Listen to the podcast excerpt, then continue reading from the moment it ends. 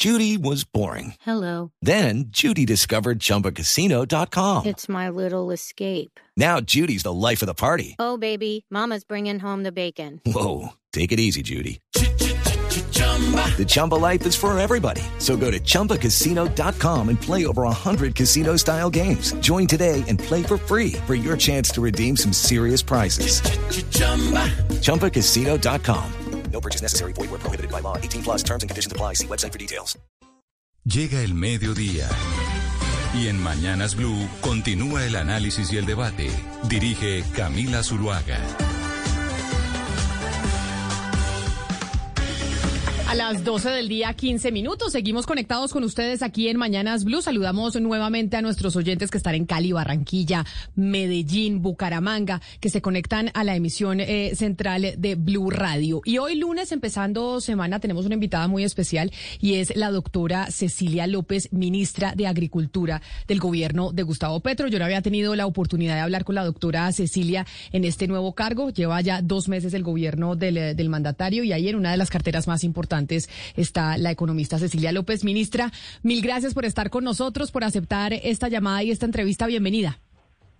Ah, muchas gracias por esta invitación, Camila. Es un placer. Es un placer para nosotros también poder estar eh, con usted para hablar de muchos temas importantes que además tienen que ver con su cartera, ministra. Pero yo le pregunto una que tiene que ver con su cartera y que es noticia nacional y que hemos venido hablando pues desde hace dos semanas cuando ha habido este revolcón del precio del dólar. En el caso de agricultura, ¿usted qué tan preocupada está con, eh, con el aumento de la divisa en donde ya pues estamos casi que cerquitica a los, a los cinco mil pesos? por dólar. ¿Esto qué tanto afecta la cartera de agricultura y su sector? Pues mucho porque desafortunadamente y como resultado de una política que desestimuló la producción nacional, estamos importando una cantidad inmensa de granos de maíz y, además de soya, que son componentes no solamente eh, directamente de la canasta básica, sino indirectamente porque son los que alimentan los animales, o sea que proveen, eh, tienen una incidencia grande en, la, en, la, en, la, en, los huevos, en la carne de res, en la carne de cerdo, en, la, en todos los otros eh, productos que usan con, alimentos que tienen insumos importantes como el maíz. Entonces, en la medida en que sube el precio del dólar, el costo para esta producción alimentaria es tremenda.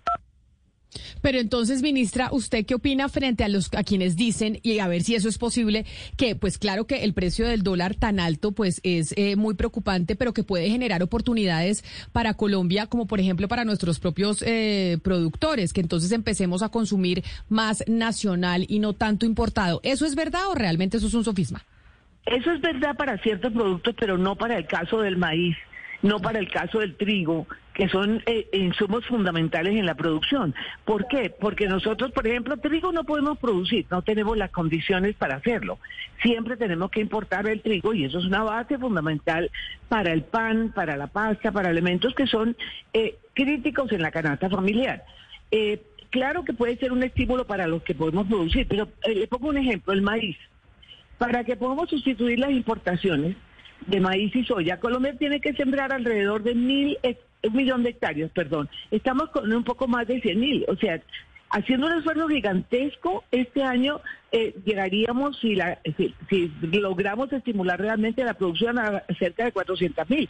Entonces, no veo fácil sustituir eh, productos tan esenciales como el maíz y la soya. Eh, pues sí, en otros me imagino que lo que podamos aumentar la oferta rápidamente y esa es una de las estrategias que tiene que estimular el ministerio, sí puede haber sustitución. Pero mientras tengamos esta baja producción de elementos tan críticos como el maíz eh, y la soya, para que incide tanto en la canasta familiar, no tenemos posibilidad de que este dólar alto sea un estímulo. Es un estímulo para dos cosas. Primero, obviamente, si uno puede sustituir importaciones, eso se da en unos casos y no en otros, y también para el estímulo a las exportaciones. Yo creo que el, sector de flores, por ejemplo, el sector de banano, eh, eh, si tienen la oferta adecuada, que es el caso de flores, no, no tan claro en el caso de bananos, un dólar muy alto, claro que es un estímulo inmenso para los sectores exportadores. Pero es que la política del sector agropecuario en los últimos años ha sido eh, un desestímulo muy grande para la producción nacional. Luego, hoy no nos podemos beneficiar tanto como deberíamos con un dólar alto porque eso sería así si tuviéramos exportaciones muy altas. El café, por ejemplo, también está viviendo un, un momento eh, muy positivo porque tiene un precio muy alto.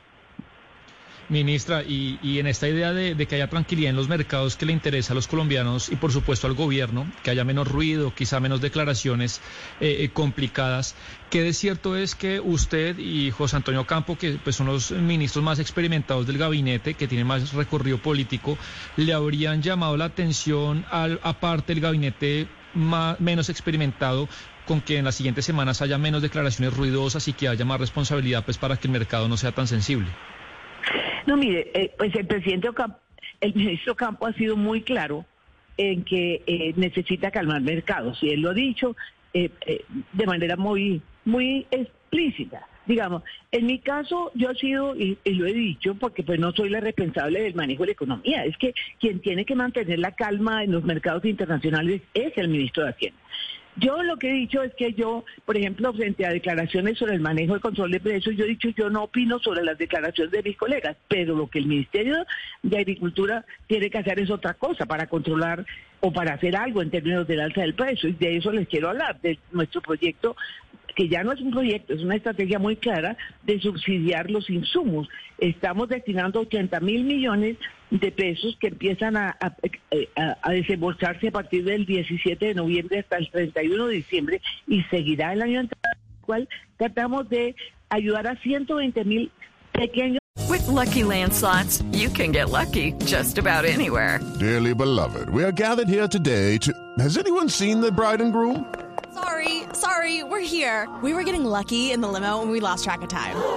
No, Lucky Land Casino, with cash prizes that add up quicker than a guest registry.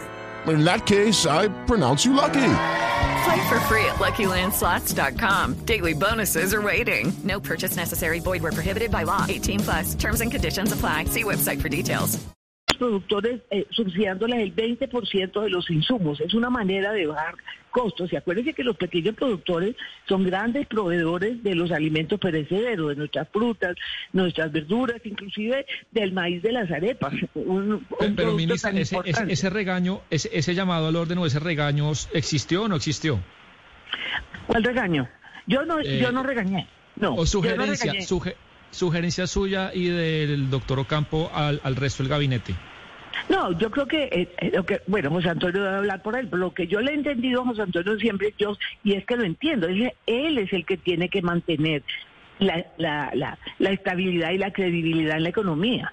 Sí, en mi caso específico, como le digo, yo salgo es con la propuesta que no, obviamente no es control de precios, sino es lo que el ministerio debe hacer, que es aumentar la oferta de insumos más baratos para que eso baje los costos.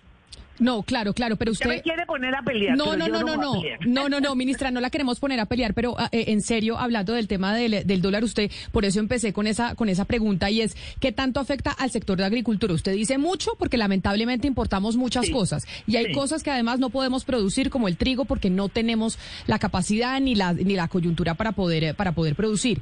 Ni No, el clima. Claro, ni el clima. Obviamente el precio del dólar ha venido subiendo por muchos factores, entre, entre esos que la Reserva Federal en Estados Unidos está Claro. subiendo las tasas de interés y eso pues no es no podemos hacer nosotros nada al respecto. Sin embargo, uno de los factores que sí ha generado que la divisa pues aumente su precio, pues es un poco la incertidumbre que hay frente a los temas de, de hidrocarburos, que esa no es su cartera, pero sí es eh, su compañera la doctora Irele Vélez quien ha dado pues algunas eh, declaraciones al respecto que entiendo es como la pregunta que hace mi compañero Sebastián pues han molestado al, en el gabinete a los más experimentados que son por ejemplo el doctor José Antonio Campo que tiene que manejar el, el timón de la economía y entre otras usted usted ha estado de acuerdo con ese manejo de comunicaciones que se ha tenido por parte de algunos eh, de sus compañeros de gabinete sobre todo cuando No, usted yo- ya está muy curtida y pues ya- usted conoce más del gobierno y del Estado colombiano que muchos de los que están sentados al lado suyo. Es que este es mi sexto, eh, mi sexto gobierno, Camila. Lo sé, por eso. ¿Cómo le parece? No, mire, yo sí he sido muy clara y, y- y lo he dicho explícitamente y, y quiero repetirlo esta semana. Estamos en un momento muy difícil. Obviamente hay un contexto internacional que, entre otras, creo que nos, está- nos va a ir menos mal que a otros. Si crecemos el 2%, somos una excepción, porque muchos países van a decrecer. O sea, el contexto es terrible. Estados Unidos está subiendo la tasa de interés. Cuando eso pasa, es evidente para estudiantes de primer semestre de economía que se vuelve lo más seguro son los, lo- el tesoro de los Estados Unidos, sus papeles, y eso todo el mundo se va allá. Cuando hay esta inestabilidad y además se sube la tasa de interés en Estados Unidos, obvio, eso ha pasado siempre. Claro que eh, uno no le puede echar toda la culpa a nada. ¿Cuánto contribuye el contexto internacional? ¿Cuánto contribuyen, eh, por ejemplo, declaraciones que, que generan incertidumbre? Es muy difícil hacerlo. Pero lo que sí es claro es que este es un clima en donde hay que ser muy prudente. O sea, mi mensaje sí es ese. Como economista, como alguien que ha estado seis años, que me ha tocado crisis en los gobiernos, que me tocaron momentos muy difíciles en distintos gobiernos, porque todos los gobiernos enfrentan crisis terribles. Y por eso yo he dicho, después de la tormenta viene la calma. Me tocó la crisis del gobierno de Ernesto Samper, me tocó la crisis en el gobierno de, de Betancourt. En fin, hemos tenido todas las crisis y yo sé que después de la crisis la cosa se mejora. Pero es evidente que hay que ser prudentes. Es decir, mi mensaje sí es muy claro y mi experiencia, eh, si sirve para algo, es ese. En este momento tenemos un contexto internacional muy negativo. Entonces no le pongamos carbón, no generemos incertidumbres, prudencia, ese es mi mensaje. Ministra, y ya que usted dice llevo seis gabinetes, tengo mucha experiencia. Cuando se nombró este primer gabinete del, del presidente. With the Lucky Land slots, you can get lucky just about anywhere. This is your captain speaking. Uh, we've got clear runway and the weather's fine, but we're just going to circle up here a while and uh, get lucky. No, no, nothing like that. It's just these cash prizes add up quick. So I suggest you sit back, keep your tray table upright, and start getting lucky. Play for free at LuckyLandSlots.com. Are you feeling lucky? No purchase necessary. Void where prohibited by law. 18 plus terms and conditions apply. See website for details. Gustavo Petro, entre otros los nombres que surgieron, como el suyo, como el de José Antonio Campo, como el de Alejandro Gaviria, fue un poco también para dar eh, tranquilidad, entre otras, a los mercados y al mundo sobre la estabilidad que iba a tener este gobierno y como las visiones. Lucky Land Casino asking people what's the weirdest place you've gotten lucky. Lucky? In line at the deli, I guess? Aha, in my dentist's office. More than once, actually. Do I have to say? Yes, you do. In the car before my kids' PTA meeting. Really? Yes. Excuse me, what's the weirdest place you've gotten lucky? I never win and tell. Well, there you have it. You can get lucky anywhere playing at LuckyLandSlots.com. Play for free right now. Are you feeling lucky? No purchase necessary. Void where prohibited by law. 18 plus. Terms and conditions apply. See website for details. Que iba a tener el, eh, eh, el mandato de, de Gustavo Petro. Sin embargo, se ha venido diciendo pues constantemente que, por ejemplo, el, eh, el ministerio del doctor Ocampo va solo por un año porque pidió permiso en la Universidad de Columbia en Nueva York, solo durante un año, que incluso usted también podría ser una de las que esté solo un año, etcétera, etcétera. ¿Qué tan cierto es eso? ¿Qué tan cierto, basada en su experiencia de que finalmente los gabinetes cambian? ¿no? Es muy raro un ministro que dura eh, los cuatro años, que los acuerdos de este primer gabinete son por un año. No, eso sí, yo casi que se lo puedo garantizar a menos que suceda algo muy grave. Le voy a decir por qué. Los ministros, los que yo llamo los senior, ¿sí? Y ahora les quiero hacer un comentario de mi percepción sobre el gabinete. Los ministros que somos los senior, hemos tenido una ventaja que hay que reconocerle que el país tiene que, que, que, que saber. El presidente nos ha dejado mucho juego. O sea, créame, nos ha dado mucho espacio. Eh, si usted le pregunta, pues el pobre Ocampo se ha tenido que capotear no solamente este contexto terrible, sino también declaraciones, y esto es cierto. Pero él mismo reconoce, le han dado mucho juego. A mí me han dado el presidente mucho juego. Al ministro de Comercio Exterior le han dado mucho juego. Al director de planeación le han dado mucho juego. Alejandro Gaviria también dice le han dado mucho juego. O sea, el presidente con nosotros, yo no sé a los otros ministros, pues ellos hablarán, me imagino que les pasa lo mismo, pero lo que yo sí puedo darte es que a nosotros, a los seniors, nos ha dado mucho juego. Eso es un estímulo, yo me siento, mire, yo me siento absolutamente comprometida con la reforma agraria. Yo tengo que dejar esa reforma agraria andando. Obviamente no voy a hacer la gran revolución, no, yo tengo que arrancar un proceso que este país no ha podido hacer nunca.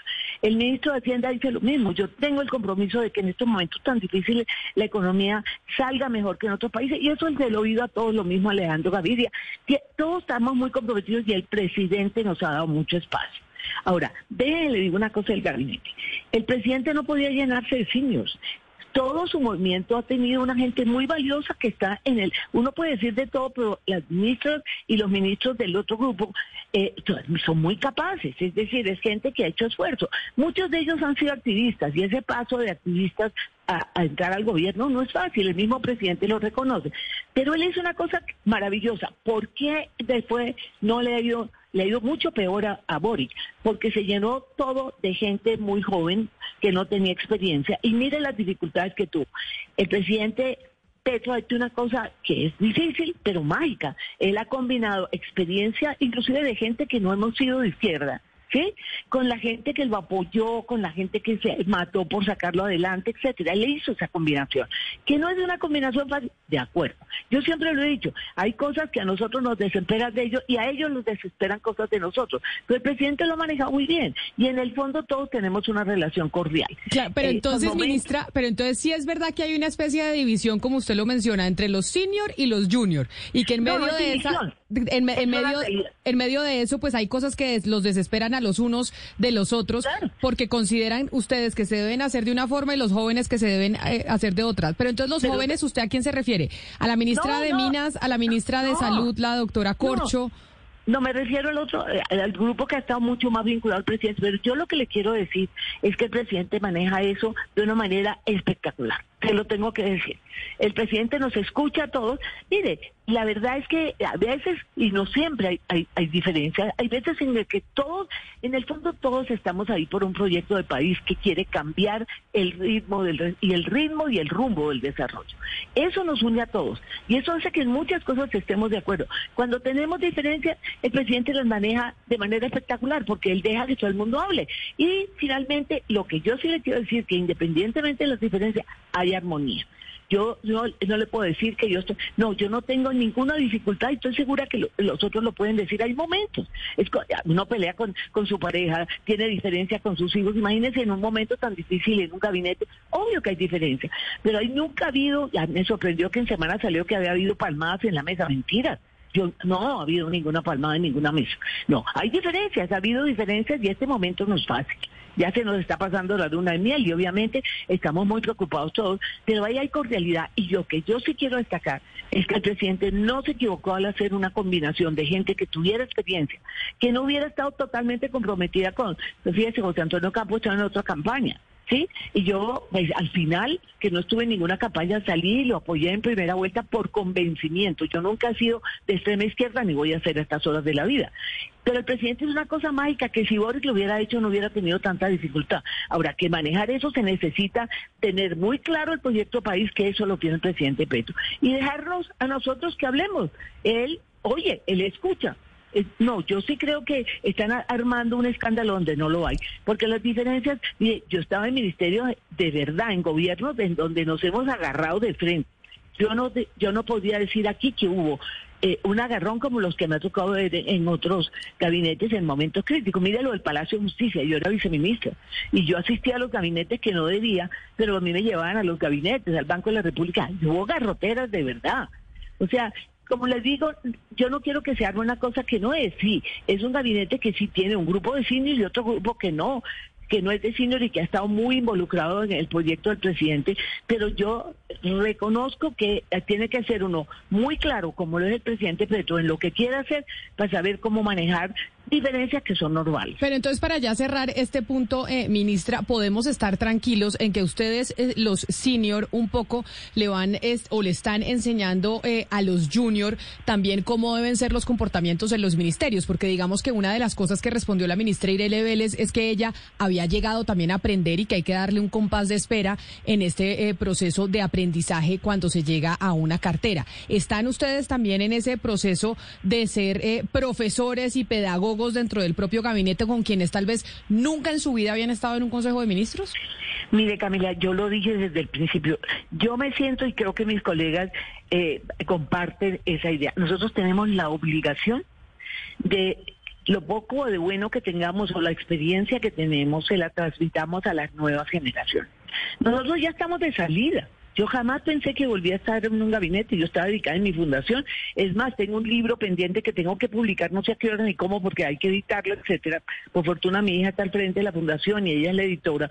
Pero, digamos, yo no pensé en esto. Pero cuando lo acepté y lo aceptamos todos, pensamos dos cosas. Una, nos necesitan y podemos aplicar esta experiencia. Además, los retos son gigantescos. Yo siempre soñé con una reforma agraria, pero además tenemos la obligación de ayudar a formar los nuevos líderes. Porque nosotros, les repito, estamos de salida. Y aquí hay gente muy joven, como Irene, como la ministra de Medio Ambiente, como la ministra de Salud, que están, que, que van a seguir mucho tiempo, si, si lo hacemos bien, jugando papeles críticos en, en el país.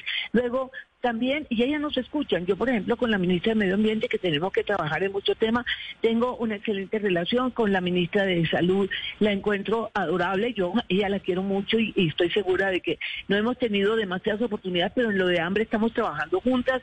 Eh, en fin, ahí hay una que no que debía estar entre los signos que me parece una mujer fantástica es nuestra ministra de cultura que ella le pone un tono muy distinto a la relación. O sea es, es, es, es decir no quiero que se arme algo que no existe que hay diferencias, sí. Que es un momento crítico, sí. Que hay que ser prudente, de acuerdo.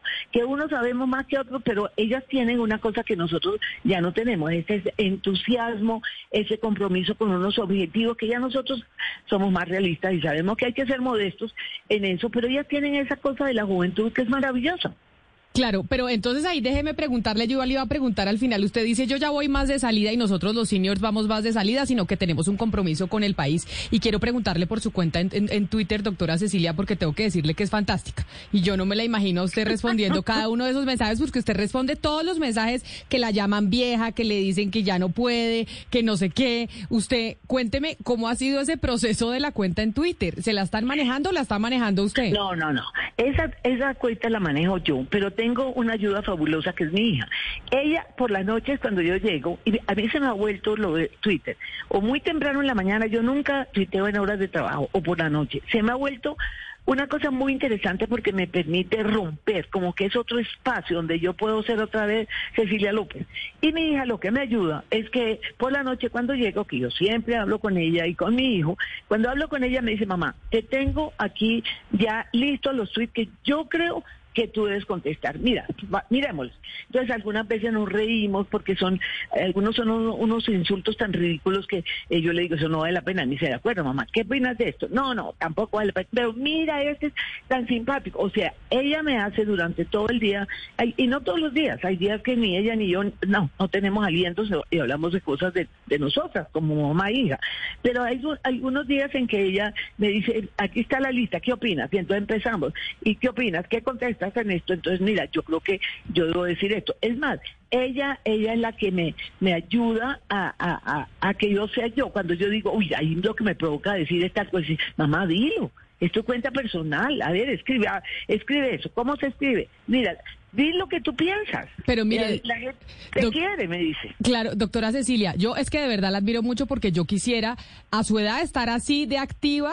Como, no, no, no, se lo digo en serio, así de activa y, y le hablo de la edad ¿por qué? porque veo que muchos de los trinos hacen referencia a eso. Y yo no sé por qué, Ana Cristina, lo hemos hablado muchas veces nosotras, a las mujeres siempre se nos trata de insultar con la edad. Y esa ha sido una de las constantes con, con la ministra eh, Cecilia López, que entonces piensan que decirle vieja es, es, es insultarla, es como una constante que hay hacia nosotras las mujeres.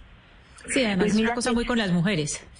Sí, mira, yo una cosa que he dicho, y lo repito porque se lo digo que es de verdad, y mi hija siempre me dice, dilo mamá porque tú siempre lo has dicho. La, gente se equivoca cuando me quiere insultar. Yo estoy acostumbrada a que me insulten, yo estaba en el servicio público eh, gran parte de mi vida, y yo digo, a mí lo único que me ofende es que me digan fea. ¿Por qué? Porque yo tengo complejo de fea. En cambio, a mí, que me digan bruta, no me ofende porque yo siento que no soy bruta. Y que me digan vieja tampoco porque yo siempre he representado mucho menos edad, ¿o no, Camila? No, pero no por eso me- le digo, yo cuando vi cuántos años tenía usted, yo dije, yo quiero ser como la doctora Cecilia López. Uno, por cómo se ve, pero no solo eso, sino por la energía, porque es que el trote de ser ministro no es menor, eso estar montándose aviones todos los días, yendo de aquí para allá. Dije, yo quiero ser así y se lo digo en serio, no se lo digo eh, de mentiras, la memoria que tiene usted. O sea, todo. Usted parece, mejor dicho, mi- me le quito el sombrero chapó, como decimos coloquialmente. Y ustedes que ustedes no saben que ese edificio que se está hundiendo no tiene ascensor.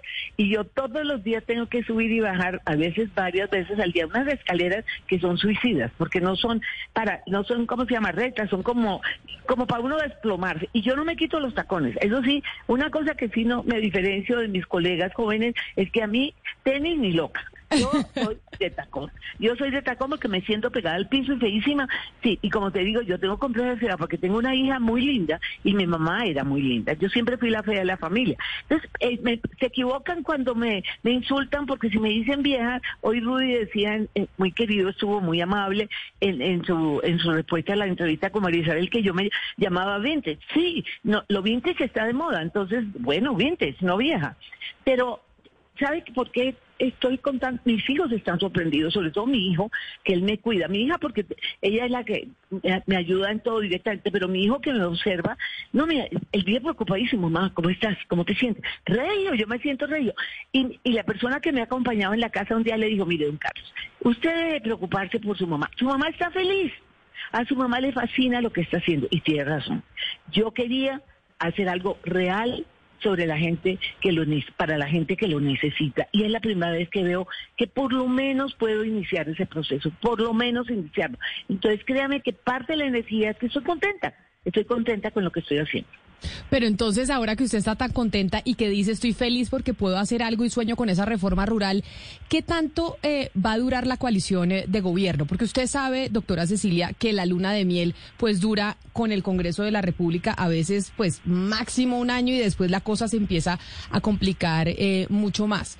¿Qué tan, qué- o sea, qué tan eh, positivos están ustedes en ese sentido? De que de verdad van a poder lograr esas grandes transformaciones que quieren con esa coalición que hoy tienen, pero que se puede debilitar con miras, por ejemplo, al próximo año y a las elecciones.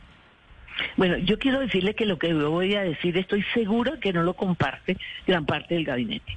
Pero para sintetizarlo, un día, en un debate donde le cuento que a mí en el Congreso yo estoy feliz porque me va bien. Todos me reciben así como con las uñas y al final me va muy bien y me lo reconocen. Pero un día me sacaron la piedra que tú sabes muy bien, aquí tengo un costeño amigo mío que sabe que uno se le saca- salta la piedra. Montes, ¿cómo estás? Tú sabes que uno, el costeño le sale. Eh, un día me sacaron la piedra y les dije, lo que va a pasar si ustedes siguen con esto es que nos va a tumbar en la izquierda, no la derecha, lo cual es inaudito.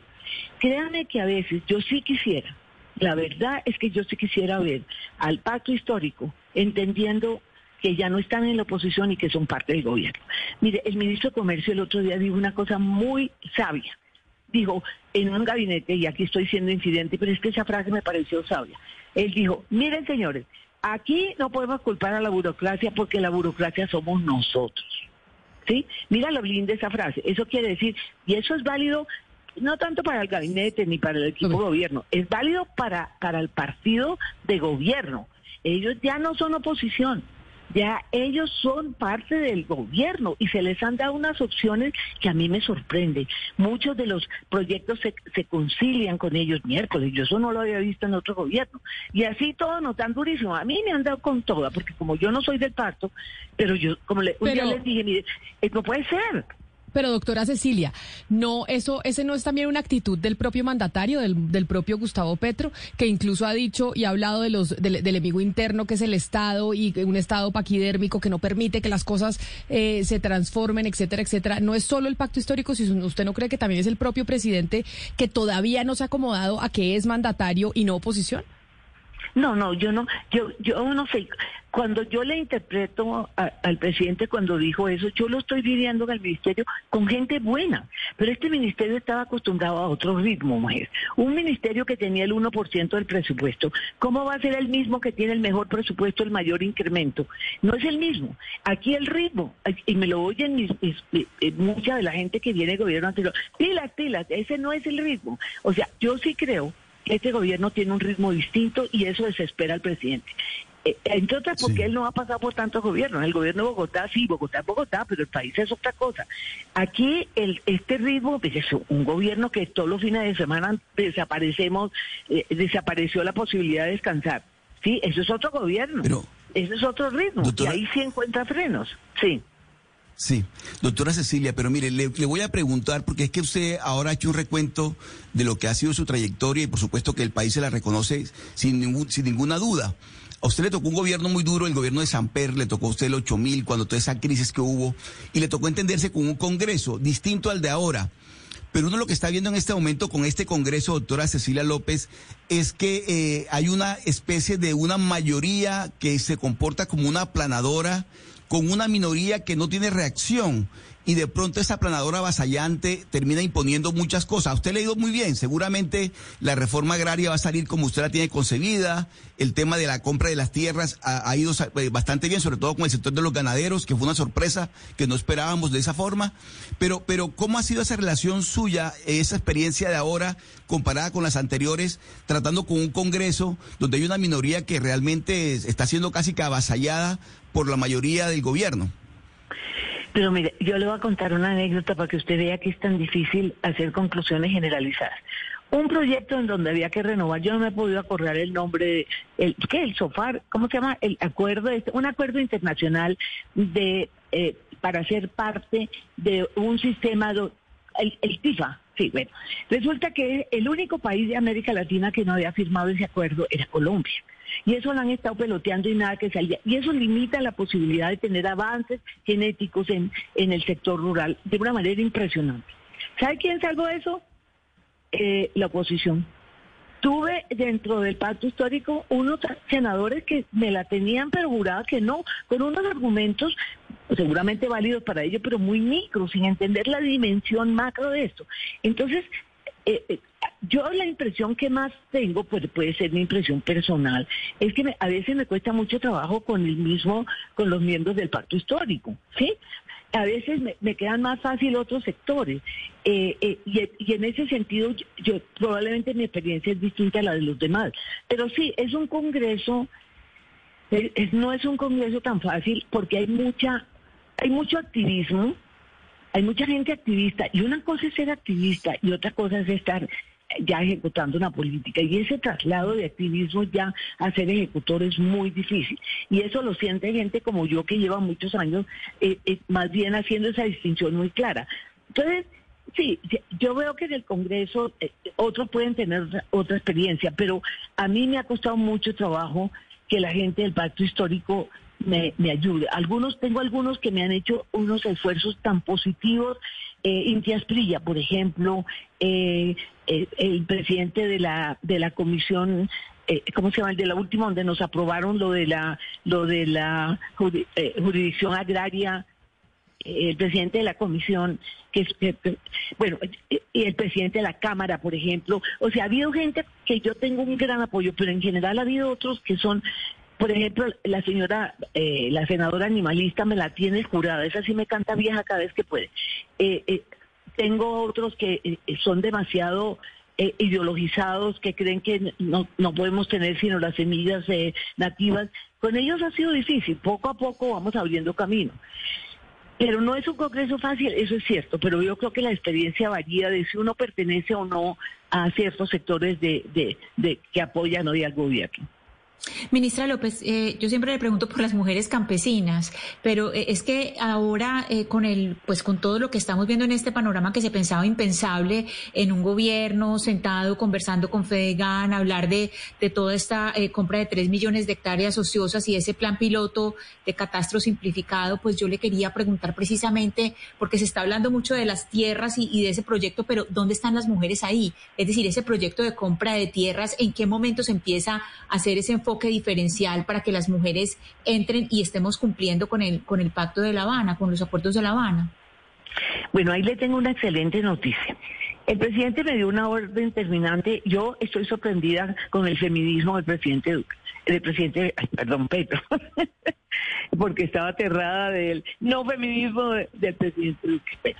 el presidente Petro me dijo claramente, no es posible que la reforma agraria siga reproduciendo la situación en la cual las mujeres no tienen propiedad de la tierra. ¿Qué vamos a hacer? Porque en este momento, cuando entreguemos la tierra a unidades familiares, la ley lo que manda es que la propiedad de la tierra es compartida entre el hombre y la mujer. Ya sabemos qué pasa. ¿sí? El hombre da cuatro gritos y la mujer no tiene ningún acceso. Inmediatamente se me ocurrió, yo creo que la fórmula mágica. llamé a Ana María Ibáñez, que está en el BID, una mujer que ha sido súper reconocida por su investigación sobre la tierra y sobre las mujeres. Le dije, Ana María, yo quería que tú fueras mi viceministra, cosa que no me aceptó, pero yo, yo sí quiero, le dije, Ana María, yo te necesito para que tú nos ayudes. Primero, a entender qué está pasando realmente con las mujeres campesinas.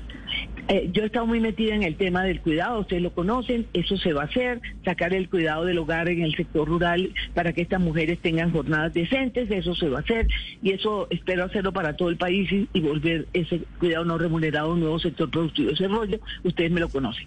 Pero en el cambio de la mujer rural, dije Ana María, necesito primero entender qué está pasando y segundo que tú nos ayudes a hacer los cambios sustantivos para que en esta reforma agraria cambie la estructura de propiedad de la tierra y las mujeres ocupen la posición que deben. Así que esa es la buena noticia, ya se armó, el BID lo autorizó, Ana María viene en una en una en un apoyo del BID a hacer ese trabajo muy específico y muy concreto sobre el tema que tanto te preocupa.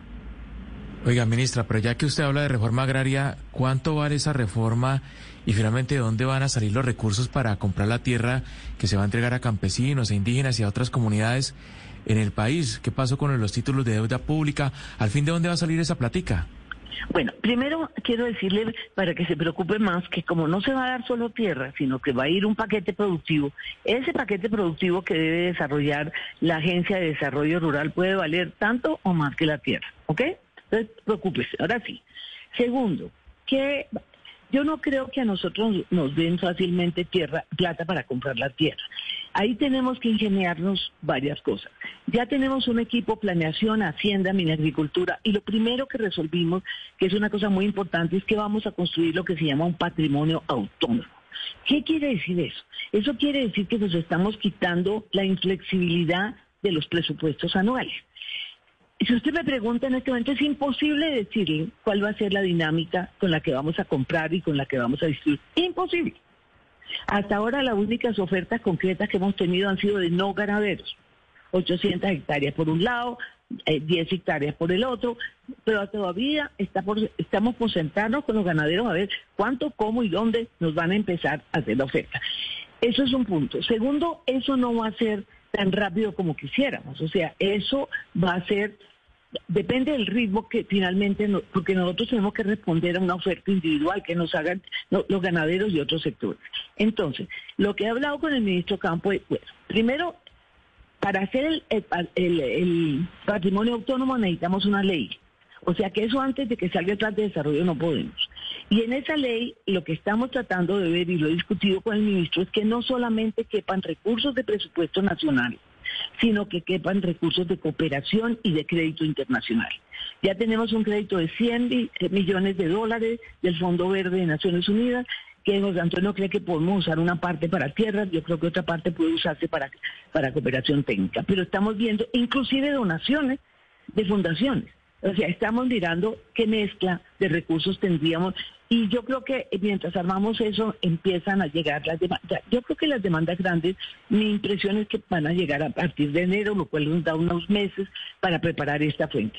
Pero lo otro que es clave es que sí estoy reuniendo a toda la cooperación internacional para ver cómo nos financian la otra parte que es asistencia técnica, que es eh, subsidio al crédito, que es distritos de riego, yo le voy a dar una noticia. Últimamente me, tengo más demandas de embajadores que de congresistas. ¿Cómo la ve? Pero, el tema de, la reforma agraria tiene muy motivado al mundo internacional.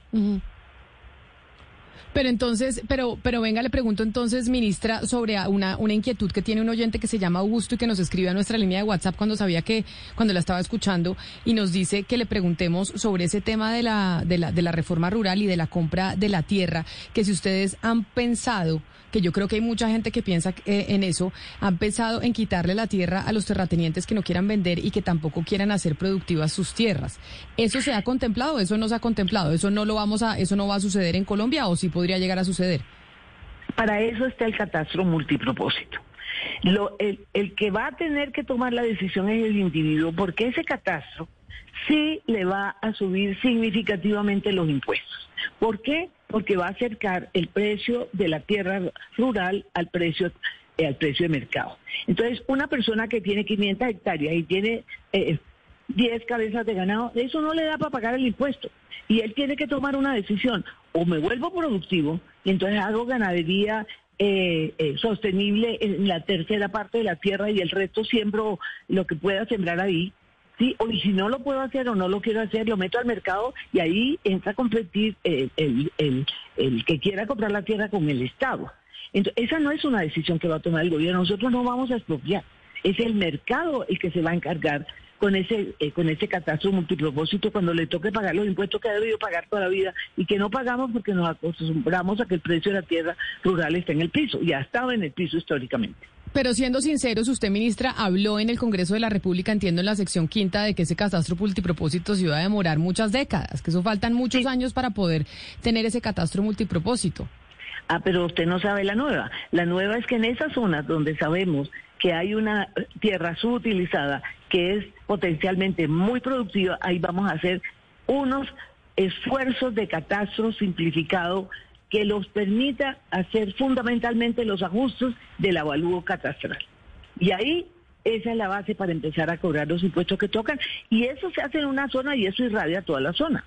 Entonces, no vamos a esperar el ritmo eh, que traía el catastro, porque es que el catastro lo hicieron muy ambicioso y tiene mucha información. Lo que estamos tratando es de simplificarlo para aplicarlo en las zonas donde sabemos que es que nos van a vender la tierra. Pero ¿y el, y el préstamo del Banco Interamericano de Desarrollo del BID se puede seguir aplicando con este twist que ustedes le están haciendo a ese catastro multipropósito o no, ministra?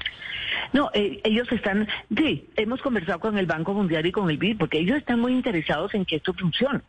Es más, le cuento otra primicia. Hablé con el embajador de Corea y con el Banco Mundial y nos están trayendo unos súper expertos en el manejo de catastros. Usted sabe que ese es el modelo que el presidente quiere aplicar, que ha sido muy exitoso para ver qué tanto con el IGAT podemos simplificar el catastro para aplicarlo en esas zonas donde sabemos que viene la demanda. Y ahí le toca tomar la decisión al individuo que tiene la tierra subutilizada. Es decir, la decisión que tiene que tomar el individuo que tiene la tierra subutilizada, uno es o pagar muchos impuestos por tierra improductiva o venderla. O no, o reconvertirla. O, o empezarla a poner a producir. Exacto, eso es una eso se llama capitalismo y ese es el mercado. ¿Y usted tiene el plan de que eso usted lo va a dejar listo estando en el ministerio, doctora Cecilia López? Pues mire, yo hasta eso sí, ¿cómo es el vallenato, Oscar? Eh, ¿cómo, a ver, Oscar, ayúdenme. si me dejan, si me dejan, ¿no es cierto? bueno, entonces si me dejan, yo sigo aquí hasta que yo vea. Mira, para ser muy clara, tratar de pensar que en, en, estos cuatro años que tenemos seis para cumplir el acuerdo de La Habana, porque ya han pasado seis en que se hizo prácticamente nada. Si es decir, tratar de pensar que nosotros vamos a ser capaces en cuatro años de comprar tres millones de hectáreas, eso es, olvídate. Eh, ¿Cuántos van a ser? Estamos haciendo, tú no te imaginas los cambios que estamos haciendo institucionales, porque es mucho lo que hay que cambiar para poder hacer esto bien. Mi objetivo es no, de, no, no es cuánta tierra voy a comprar y cuánta vamos a distribuir. Mi objetivo es que lo que hagamos lo hagamos tan bien que los próximos gobiernos no tengan razones objetivas para parar la reforma agraria. Pero Ese es mi objetivo. doctora Cecilia López, hablando de vallenatos, hay uno de Escalona que se llama señor gerente. Y dice, señor gerente, ¿cómo voy a hacer para pagarle lo que me prestó?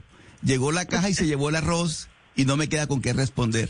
Pero mire, doctora Cecilia, hay un, hay un tema que le gusta mucho a usted, yo sé que le, le, apasiona, pero también a la región Caribe que usted quiere tanto.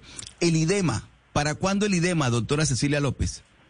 Pues mira, el, el IDEMA, yo creo que vamos a hacer dos instancias. Una, yo estoy convencida de que para los granos es mejor, mucho mejor, trabajar directamente con los productores y con los que compran los productos de, de, los, de lo que producen los granos, con unos subsidios para que ellos pasen a hacer algo del proceso adicional, para hacer acuerdos para construir silos para plantas de secado de arroz. Ese, ese idioma que a mí me tocó, donde el arroz lleno de gorgojo, donde unos funcionarios crearon una finca que se llamaba, tenía una finca que se llamaba Idemita, con todo lo que se robaron, yo ese esquema no lo quiero volver a producir. En lo que nos estamos sacando los ojos es en lo que nunca ha hecho Colombia, que es el, la comercialización de los perecederos, que ese es el fuerte de la agricultura campesina. Hoy hablaba con el gobernador de Cundinamarca que está haciendo un desarrollo súper interesante. Estuve hablando con el Brasil, tengo a la FAO trabajando en eso, ya tengo los lineamientos de la política de, comer- de comercialización, pero lo que no tengo todavía es la operatividad específica. Créame que muy pronto vamos a tener una respuesta. Desde el primer día que llegué estoy trabajando en cuál es el tipo de comercialización que necesitamos. Pero una cosa son los granos y otra cosa son los perecederos. Pues ministra Cecilia López, nos quedaríamos hablando mucho más tiempo con ustedes, sé que son más temas, monómeros, los fertilizantes, las tierras, la plata, de dónde va a salir el tema para el catastro multipropósito, etcétera, etcétera, pero pues se nos acaba el tiempo porque usted sabe que en la radio y en los medios de comunicación el tiempo es cortito y yo sé que usted tampoco tiene tanto tiempo para seguir atendiéndonos. Así que mil gracias por, eh, por estos minutos, por aceptar esta conversación y pues nos volvemos a hablar cuando tengamos eh, más cosas que contarle a los colombianos. Ha sido un placer, yo se los dije que iba a ser un placer, así que me encanta estar con ustedes y cuando tengamos noticias, bueno, repitan los 120 mil pequeños productores que a partir del 18 de noviembre van a recibir un subsidio del 20% en, lo- en los insumos que compren. Pero para que los compren le estamos ayudando con unos créditos muy baratos eh, para que puedan eh, beneficiarse de este subsidio. Esa era la cuña. Esa era la cuña. Eso, y ese subsidio y los créditos los da que el Banco Agrario. El Banco Agrario, claro que sí. Ministra de Agricultura Cecilia López, muchas gracias por haber estado con nosotros. Feliz día. Feliz día para ustedes. Y así nosotros llegamos al final eh, de Mañanas Blue. Estábamos hab- hablando con la ministra de Agricultura, Cecilia López, muchos temas. Y bueno, empezando semana, ustedes gracias también por habernos acompañado a través de todas nuestras eh, plataformas y en las diferentes emisoras de Blue Radio alrededor del país. Sigan conectados porque ya llegan nuestros compañeros de Meridian. Hello, it is Ryan, and we could all use an extra bright spot in our day, couldn't we? Just to make up for things like sitting in traffic, doing the dishes, counting your steps, you know, all the mundane stuff. That is why I'm such a big fan of Chumba Casino. Chumba Casino has all your favorite social casino style games that you can play for free anytime, anywhere with daily bonuses. That should brighten your day a little. Actually, a lot. So sign up now at chumbacasino.com. That's chumbacasino.com. No purchase necessary. Group. Void were prohibited by law. See terms and conditions. 18 plus.